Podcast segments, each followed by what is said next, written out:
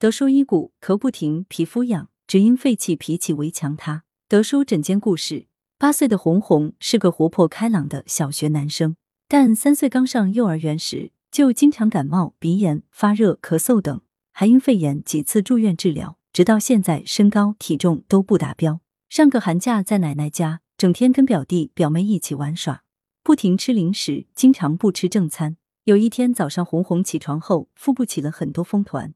在医院被诊断为荨麻疹，经外涂药膏和内服抗过敏药后，风团消失。但那次之后，红红就经常会皮肤瘙痒、起风团，还特别爱出汗，经常咳嗽，尤其是早起和晚上睡觉前特别明显，时不时流鼻涕、打喷嚏。最近连胃口也不好，经常说腹痛。红红的父母赶紧来德叔的门诊求治。德叔解谜：肺气与脾气的软弱无力是小儿独特的生理特点。为什么有些小孩很少生病，而红红这类小孩子却出现各种问题？德叔表示，首先是量的不同，当肺气弱到一定程度，就会出现经常感冒、咳嗽、发热等呼吸道症状。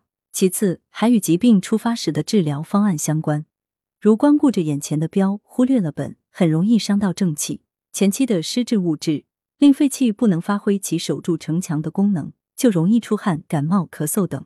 至于皮肤出现风团，根本问题在于脾。脾主统血，脾虚则血虚，血虚则易生风。加上肺主皮毛，肺气虚则容易出现皮肤疾患。饮食结构不当，易伤脾阳。寒从内生，寒湿躲在腹部，就会出现胃口差、时不时腹痛等。治疗上，德叔以补肺健脾为主，佐以祛风除湿止痒。后期治疗加大补肺气、健脾气，巩固其本。经过近三个月的治疗。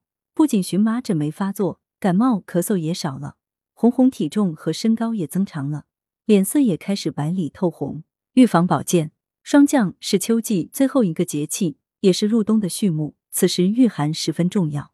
秋天与肺的关系密切，尤其像红红这类长期咳嗽、容易感冒、经常流涕打喷嚏的人，要更注意足底保暖，在家不要光着脚到处奔跑，可以穿薄的纯棉袜或穿拖鞋。平时还可艾灸或按揉肺俞、足三里、血海等，以补肺健脾止痒。德舒养生药膳房材料：猪腱子肉三百五十克，山药、鲜品一百克，生地十克，陈皮三至五克，虫草花干品四十克，生姜二至三片，精盐适量。功效：补肺健脾止咳，凉血止痒生津。烹制方法：猪物洗净，山药削皮切块，猪腱子肉切小块，放入沸水中焯水备用。